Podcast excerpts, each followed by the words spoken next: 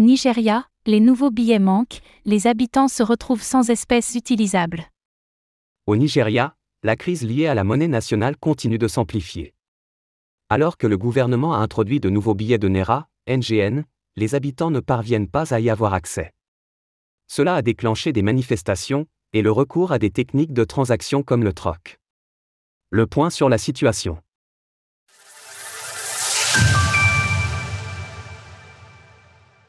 Le Nigeria ne parvient pas à apaiser la crise liée aux nouveaux billets. Pour rappel, la Banque centrale du Nigeria a introduit de nouveaux billets de Naira en décembre dernier. La refonte de la monnaie fiduciaire du pays est censée éponger la liquidité présente en dehors du système bancaire, et qui correspondrait à plus de 3 000 milliards de Naira, 6,5 milliards de dollars au cours actuel. Cela afin de rééquilibrer un système bancal depuis de longues années. Pour ce faire, le gouvernement a annoncé le retrait de la circulation des billets de 200, 500 et 1000 Naira.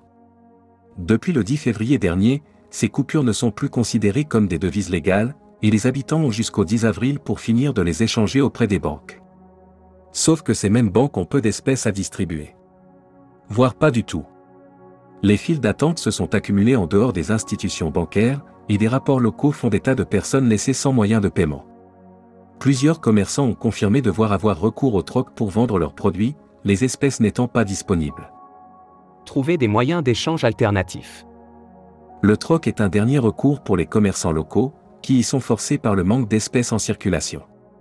Plusieurs manifestations ont eu lieu afin de protester contre l'échec de la transition vers la nouvelle monnaie, et plusieurs institutions bancaires ont été brûlées par des habitants excédés de ne pas pouvoir disposer d'un système monétaire fonctionnel. L'accès à d'autres moyens de paiement, comme des devises étrangères, ou encore des crypto-monnaies, est devenu un enjeu de survie pour une partie de la population.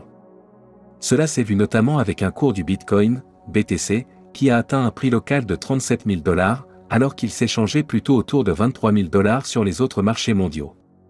Le plus grand pays d'Afrique, qui vient d'élire un nouveau président, a du chemin à faire avant de retrouver sa stabilité financière. Tout cela montre aussi qu'une devise émise n'est qu'un reflet de la stabilité de la banque centrale et des politiques économiques d'un pays.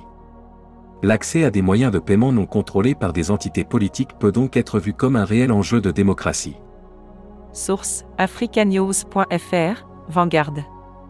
Retrouvez toutes les actualités crypto sur le site cryptost.fr.